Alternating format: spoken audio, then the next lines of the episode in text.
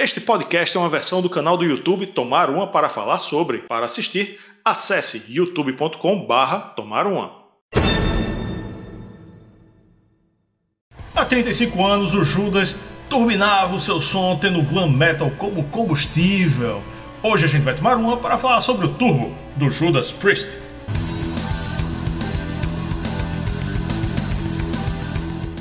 Nosso conteúdo? Então vem participar do Clube Tubes. Por uma pequena quantia você vai ter acesso ao grupo do clube no WhatsApp, conteúdos exclusivos, assistir aos vídeos novos antes de todo mundo, dar nota nas resenhas e até escolher tema de episódio. Isso entre outras vantagens, hein? Mais detalhes na descrição. Vem tomar uma com a gente. Quem mantém o nosso conteúdo no ar é você que acompanha o conteúdo aqui, o canal que dá cliques, que se inscreve e que é membro. Por que, Yuri? Porque a partir de um realzinho e 99, quase nada, você nos ajuda aqui né, a produzir conteúdo de, de qualidade, investir em equipamentos. Você pode escolher tema de episódio, pode votar na banda do mês, pode dar nota nas resenhas, tem um bocado de coisa, sem falar no grupo do WhatsApp, que é uma maravilha, né? O nosso grupo. Eu sou Rafael Araújo e Yuri Moreira está aqui comigo para falar dessa banda que a gente é muito fã e que torcemos, torcemos secretamente, sem influenciar o nosso clube de membros para ganhar esse mês de abril. E assim a gente tem a oportunidade de fazer vários conteúdos temáticos da banda do Deus do Metal. E esse episódio agora é falando do Turbo. O Turbo, vamos contextualizar, foi lançado em 14 de abril de 1986. Está completando aqui 35 anos, estamos lançando o episódio em cima do lance. É o décimo álbum de estúdio. O anterior foi o Defenders of the Faith, de 1984. O Turbo é creditado como o primeiro álbum de metal a usar sintetizadores e a ser gravado digitalmente. O Iron Maiden também usou sintetizadores nessa época no disco Somewhere in Time, mas, segundo as fontes aqui, o Judas, o Judas chegou primeiro ali, se eu não me engano, foi até no mesmo, no mesmo lugar ali na, nas Bahamas e tal, que, que a galera é, da Inglaterra, principalmente, queria fugir dos impostos, ia para lá. Mas é, é, um pouco diferente, né? Do que o Iron fez. Não, é completamente diferente, porque enquanto o Iron Maiden estava modernizando o seu som, né, mas sem sair do estilo, o Judas não, o Judas, o Turbo é uma ruptura completa com o que o Judas vinha fazendo ali no, desde o final dos anos 70 né, até o Defenders of the Faith. Né? E aí, bom, aí a gente vai discutir durante essa, essa resenha se isso deu certo ou se isso não deu certo.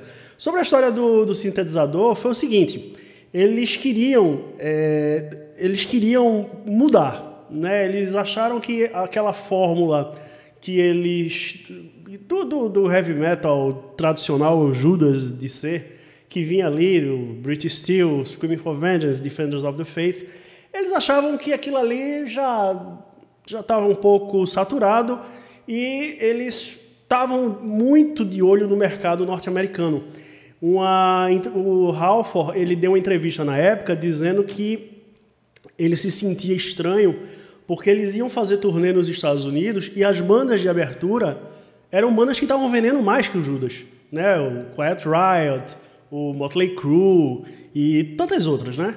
Então eles disseram não, a gente tem que entrar pesado aí, principalmente porque a MTV tinha acabado de chegar e a MTV mudou a cara da, da música, né? Então eles acharam que essa história do sintetizador seria uma boa ideia, eles foram abordados pelo pessoal da Holland e o, a, o pessoal, eles ofereceram um equipamento lá que você ligava na guitarra e basicamente você tirava sons diferentes, né? Isso existe até hoje. Tem os captadores piezo, hexafônicos e tal. E os Judas foram pioneiros aí, pelo menos no heavy metal. Vamos para a formação do Judas Priest. Rob Halford nos vocais, Glenn Tipton na guitarra, KK Downey na outra guitarra, Ian Hill no baixo, Dave Holland na bateria como dissemos na resenha anterior desse Abril Judas, é basicamente a, uma formação clássica do Judas que varia o baterista, né? Isso, o Dave Holland, até um, um batera competente, ainda gravaria um último disco lá, que é o Ram It Down, que na verdade é um Turbo Parte 2, a gente vai falar um pouco sobre isso ainda. Mas, uh, tipo, se ele tivesse continuado na banda, a banda nunca faria um Painkiller, por exemplo. Sabe? Não tem. Ele não, não, não, não, não tem o nível do Scott Travis. Então é isso, mais um baterista que passou aí pela história do Judas Priest. Eu acho que ele não foi nem o, o melhor, nem o segundo melhor, ainda tem o Les Binks aí pra gente se lembrar, que tá lá com KK Downing no KK Priest. É, então, Dave Holland não era turbinado o suficiente, mas não. fez o turbo. A capa. Essa capa, essa capa é um capítulo especial aqui nessa resenha, porque porque ela ela tem um duplo sentido aí, né? Um, é uma mão, é uma mão azul com unhas grandes, pegando uma coisa que parece a marcha de um carro, né? É, é passando a marcha do carro. É uma mão feminina passando marcha, né? Veja só, veja só. Mas isso você está é, olhando para a capa. Hum. Mas se você olhar para a contracapa, tem uma figura masculina azul de costas e tem é, mãos é, rasgando, é, arranhando as costas dessa figura azul e que faz marcas de pneu, né? Conceito meio bizarro, mas as mãos que estão atrás são mãos vermelhas. A parte da frente da mão é vermelha. Então, a mão que está pegando na marcha da capa é, deve ser o cara, deve ser a figura masculina. É.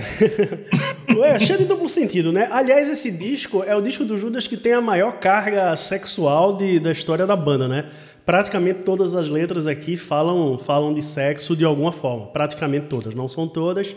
Mas a capa tem isso aí, que é uma mão é, feminina na forma, mas quando você junta com a contracapa tem a coisa da, das cores e tal mas ela tá ali, né, o disco chama turbo, ela tá segurando um, a mão tá segurando o que seria uma marcha de câmbio, mas por toda a conotação do disco, ela pode estar tá segurando uma outra coisa, né, que pode dar tá querendo passar essa impressão.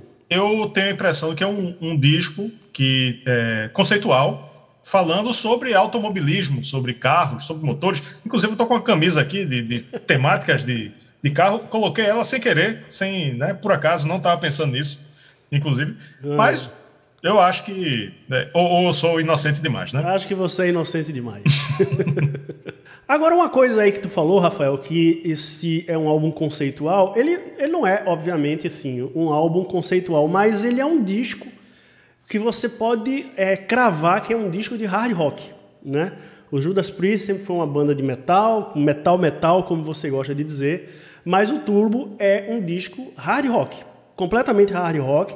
Eles tentaram ir naquela crista da onda ali e tal, deram uma sintetizada no som, aliviaram bastante.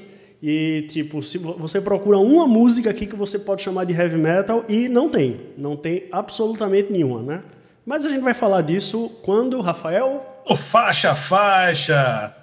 São nove músicas, no total de 40 minutos e 58 segundos, todas escritas por Rob Halford, K.K. Downey e Glenn Tipton. Começamos com o lado A, já que foi lançado em LP. Primeira música, Turbo Lover.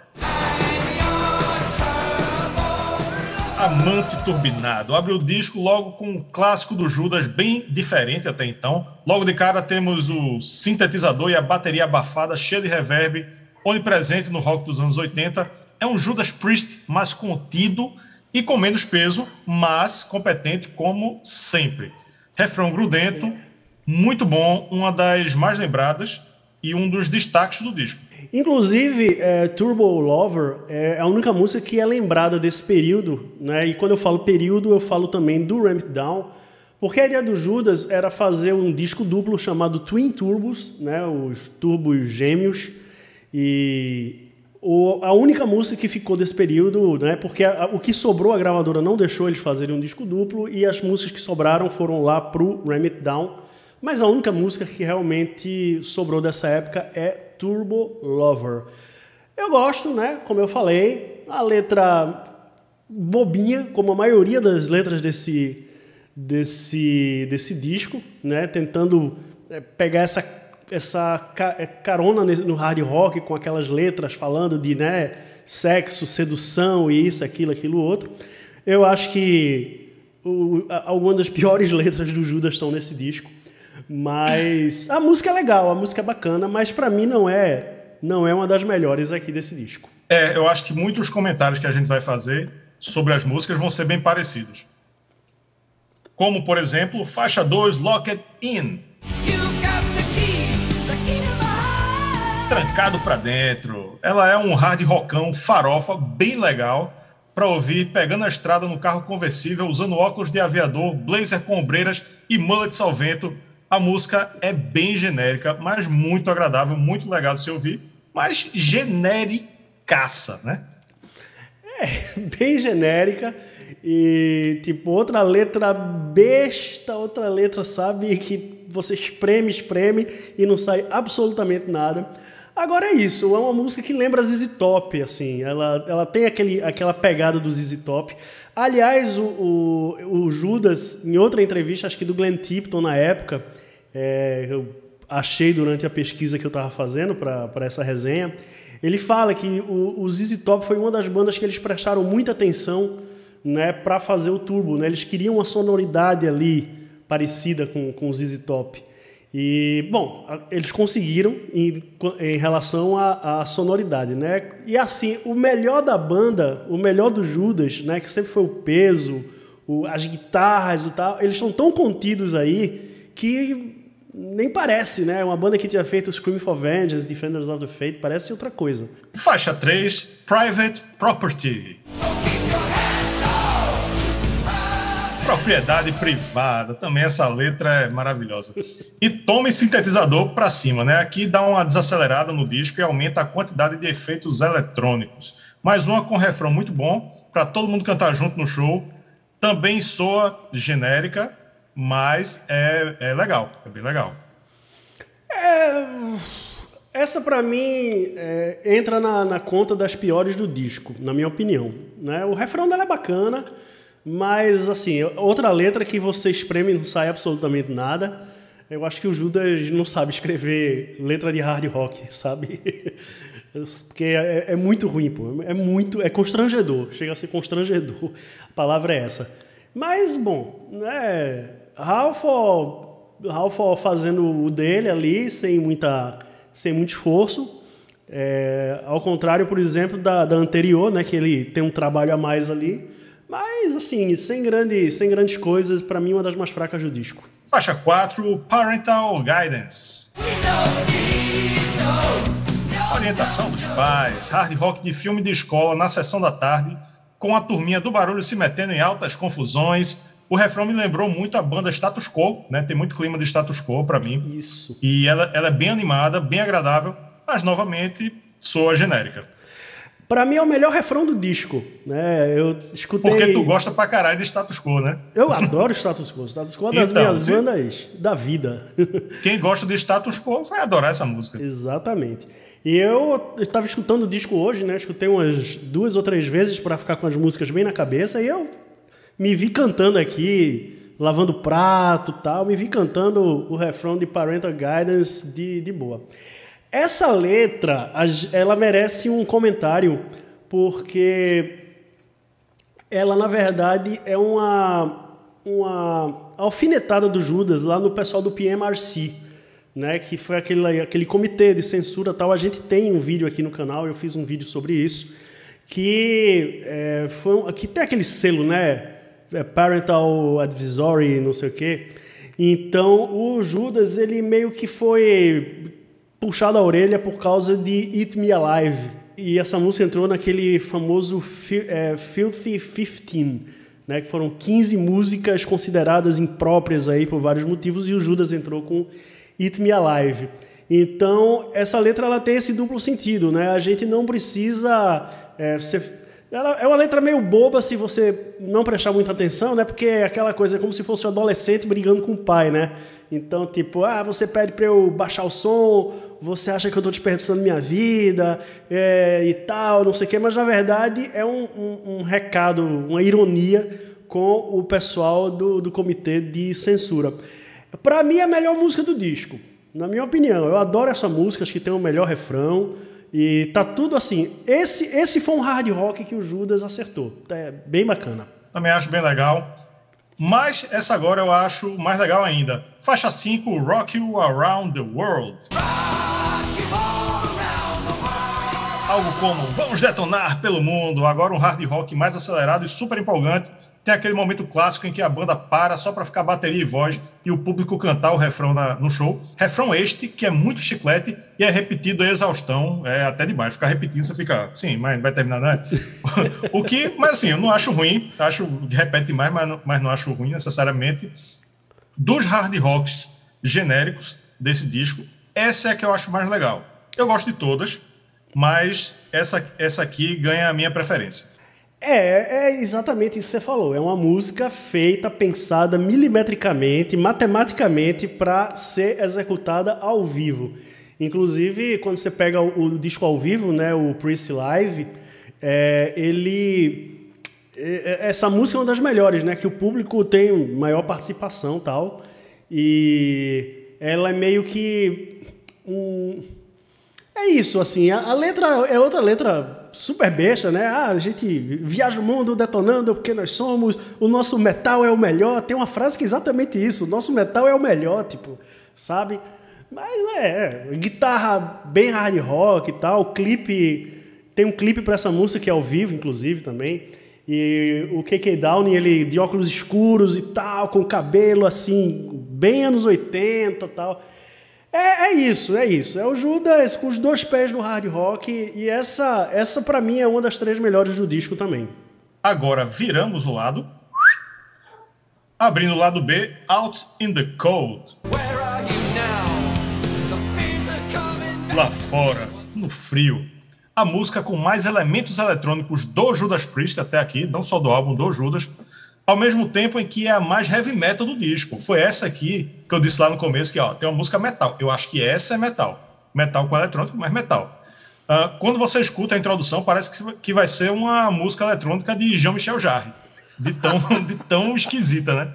É, dentro do, da obra do Judas. Mas acho que funcionou muito bem. E é o grande destaque do Turbo, na minha opinião. Uh, só o que eu acho bizarro é ela sendo uma música mais lenta e foi escolhida para ser abertura de show, velho. É tipo, literalmente, qualquer outra música do disco seria melhor para abrir show do que ela, porque é uma música devagar, né? É, ela abria o, a turnê que resultou nesse Priest Live e tal. Eu entendo até, porque como ela vai começando devagar e tal, né, e é, é o tempo, assim, tudo depende da, da, de como você monta o show, né? Mas aí é o, é, é o, né, o momento que os caras vão entrando devagar, as luzes vão acendendo, assim, piscando, tal. Mas, assim, realmente é a música mais diferente do disco, né? Eu não, eu não chego a considerar que é um heavy metal. Para mim, continua sendo um hard rock. Mas, assim, a letra é, tem mais alguma coisa aí. Porque nessa época o Ralph ele estava com seríssimos problemas de, de bebida, de drogas e tal teve o suicídio do, do seu namorado, o cara se matou na frente dele. E assim, talvez essa música seja um pouco sobre isso também, esse momento, né, dele ter sido abandonado, tal. Ele depois foi para reabilitação e está sóbrio aí até hoje, até os dias de hoje. E parabéns aí ao Metal God. Faixa 7 Wild Nights, Hot and Crazy Days.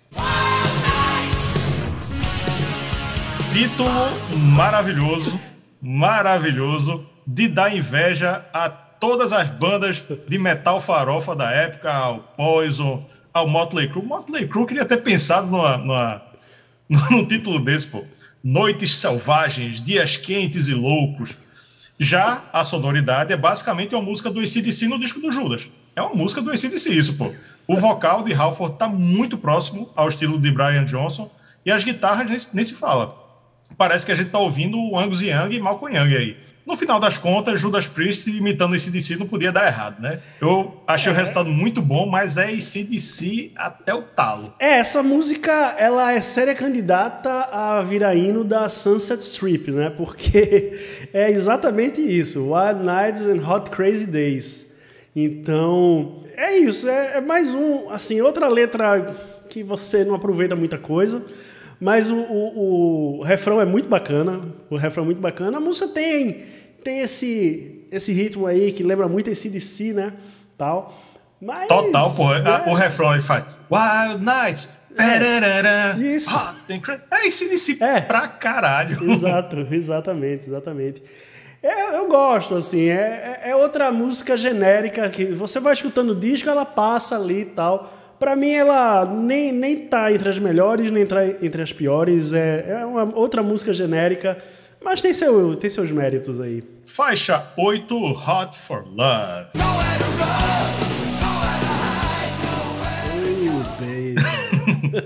Quente de amor. Hard rock clichê com todos os elementos genéricos que ouvimos até aqui no disco. Música divertida, animada, para ouvir no Walkman usando pochete e chacoalhando os mullets. Mas nada demais, só uma música legal. É, para mim a, a, o disco chegou aí, ele desce completamente a ladeira. As duas últimas para mim são as duas, duas das piores coisas que o Judas já fez na sua carreira. É, não que as músicas sejam ruins, sabe? Mas é porque realmente não tem nada que me chame muita atenção. Assim, Alguma, algumas músicas desse disco, né? O Judas quis dar essa cara de hard rock para pegar carona né, no, no, no, movimento lá dos anos 80. Algumas têm refrões interessantes, algumas têm até né, algumas coisas legais, mas essa aqui e a próxima, já adiantando, para mim não, não se salva muita coisa, não. Tô contigo no spoiler, então vamos falar da música 9 e última, Reckless. Irresponsável. O comentário é o mesmo, hard rock legal, mas muito genérico. Música para tocar no filme Karate Kid quando o Daniel Santos obedece o Sr. Miyagi e vai brigar na escola. Encerra o disco no clima bom, mas sem dizer muita coisa. Essas duas aí são genericaças, assim, no, no, no nível máximo. Não, não sou tão duro feito tu a dizer que é uma das piores coisas que o Judas fez, mas, mas assim, não, não diz muita coisa, não. Essa música, ela quase entrou na trilha do filme Top Gun, com Tom Cruise, um dos grandes sucessos da época, mas é, eles, por um erro de avaliação ali da banda tal, eles acabaram não, não permitindo, a música acabou não, não entrando e poderia ter alavancado muito as vendas do Turbo. Por que é que o Judas, né, por que é que eles fizeram esse álbum? Eles estavam, como eu falei lá no início do vídeo, eles estavam com bandas de abertura que vendiam mais do que eles. Então eles disseram, não, vamos fazer um álbum hard rock e tal. O disco do Judas que tinha vendido mais até aquela época era o Screaming for Vengeance, lá nos Estados Unidos, né? Deu mais, um pouco mais de 2 milhões de cópias. E aí eles disseram, não, vamos fazer um turbo bem hard rock e tal, e o turbo vendeu menos do que o do que o Scream for Vengeance. Então os caras olharam assim e disseram, é, realmente não foi uma tão boa ideia. Talvez se o, a música tivesse realmente participado, né, feito parte da trilha do Top Gun, talvez tivesse sido melhor. Mas é, para mim é outra música que não diz muita coisa, a letra é, é outra que, né, você espreme, não, não sai nada, e é, cara, eu sou irresponsável, é isso aí. Eu sou. Eu sou irresponsável, eu sou do mal. Sou vida louca. Sou vida sou louca. Vida. Né? Então, nem, nem o refrão para mim dessa música vale comentário.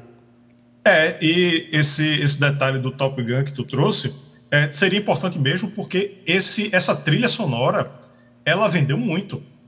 Ela vendeu demais. Eu tenho um LP aqui, inclusive, da trilha sonora. Tem o melhor, é, o melhor da, da, desse tipo de música hard rock, Kenny Loggins tava lá também. É, tem, tem, músicas massa, músicas massa. Qualquer dia a gente pode tomar uma para fazer um faixa-faixa da trilha de Top Gun. Quando o filme sair, é, é um bom momento. Sem brincadeira, pode ser uma boa ideia mesmo. Eu sei, eu estou concordando, eu estou concordando. Então vamos lá para o momento decisivo do episódio, onde a gente vai dar uma nota definitiva para o álbum do Judas Priest. Para você que não sabe como funciona, eu dou uma nota de 0 a 10, Yuri dá uma nota de 0 a 10, o nosso clube de membros dá uma nota de 0 a 10 e o clube de membros é, foi, foi polêmico aí, viu? Foi polêmico porque eu estava olhando as notas ele, é, normalmente o clube ele, ele é, é, mais, é bem parecido. Normalmente as notas são variam ali dois, três pontos e tal, mas nesse nesse caso aqui variou muito. A menor nota foi 5 e a maior nota foi 10. Então. Deram 10 para esse disco. Deram 10 para esse disco. Nossa. Deram 10 para esse disco. Então, mas deram 5 também. Então, oscilou muito. Oscilou uhum. muito. Terminou que a média do clube de membros foi média 8. O Judas foi na onda do hard rock farofa barra glam metal e acho que acertou mais do que errou. Não tem nenhum clássico de explodir a cabeça, mas teve a experimentação que eu acho que deu muito certo, que foi Out in the Cold. Uh, as outras músicas são bem agradáveis, né? Umas muito, todas genéricas, algumas bem mais agradáveis que outras. E o disco ele é agradável do começo ao fim. Você escuta ele de boinha, se divertindo, pegando a estrada, mula de salvento, é, e, e, ter, e termina o disco numa vibe pra cima, mesmo com duas músicas, assim, sem dizer nada com nada, mas termina bem. Então eu vou com o clube de membros também. Eu acho que uma nota justa é nota 8. É, eu, eu gosto do Turbo, né? Eu acho que falaram muita coisa. É porque aquele, aquele momento ali, depois de 85, 86, né? Então, o, com a tecnologia, tal, o Iron Maiden estava experimentando com, com sintetizadores no Somewhere in Time, o Rush estava enfiando o sintetizador em tudo quanto é, quanto é música, né? Então, é, todo mundo mais ou menos estava procurando alguma coisa, estava tentando aproveitar a tecnologia de alguma forma tal. E, claro, a onda do hard rock o, com Judas não poderia ser diferente, eles embarcaram nessa. E eles foram massacrados, assim, na época. O, os fãs antigos não aceitaram, não gostaram, e eles não ganharam tantos fãs novos quanto eles gostariam. Mas eu acho que é um álbum que envelheceu bem. Tem boas ideias, eu gosto de algumas coisas, eles tocam ainda Turbo Lover, eu gosto de é, Parental Guidance, eu gosto de All in the Cold, eu acho interessante. E tem outras aí que, né, como você falou, é para você escutar na estrada. Mas eu não vou ser tão eu não vou ser tão bonzinho quanto você e quanto os membros, não. Para mim, a nota é. Com dor no coração, mas para mim, 6,5. Então, com, com essa nota de Yuri polêmica para um fã do Judas Priest, o disco termina com média 7,5. Gostou da média?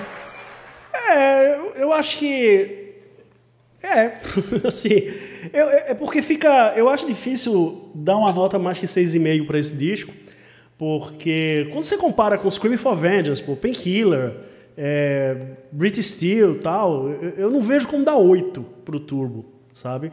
E, mas tudo bem, cada um tem, quem, obviamente, sua opinião. Eu acho que é um dos discos mais menos bons aí da carreira do, do Judas e é, tanto que eles entendem isso e eles mudaram de direção prontamente e foram para o outro lado. Pelo, na verdade, eles foram para o extremo oposto, né? Eles foram ficando cada vez mais pesados e é, depois ali com o Jugulator, com Demolition, era praticamente uma banda de, de, de thrash metal industrial e, e, tal. Mas assim, se não fosse o Turbo, talvez o Painkiller não tivesse acontecido, né? Talvez é, precisasse disso, olha, não vai por aí que não dá certo. E aí eles, mais para frente, fizeram o Painkiller. É, não, não, não vou ser tão duro assim, né? Porque eu acho que eu também, para dar nota, eu não comparo com, com, os outros álbuns. Eu acho que cada avaliação é individual, independente do que veio antes, do que veio depois. Mas é isso aí. E você, você que está acompanhando a gente, você acha o quê? Qual a sua nota? Qual as suas impressões do Turbo do Judas Priest? E Vamos encerrando por aqui. Se você veio do futuro, vá na playlist Judas Priest, que tem materiais excelentes. Se você está aqui em abril de 2021, fique ligado no canal que estamos no abril Judas Priest. Beleza? Valeu. Até a próxima. Tchau. Tchau. Se você curtiu esse vídeo, então não deixe de assinar o canal, ativar as notificações deixa o joinha e aproveita para assistir aí algum dos vídeos antigos do canal, beleza? É isso aí, Um abraço, valeu!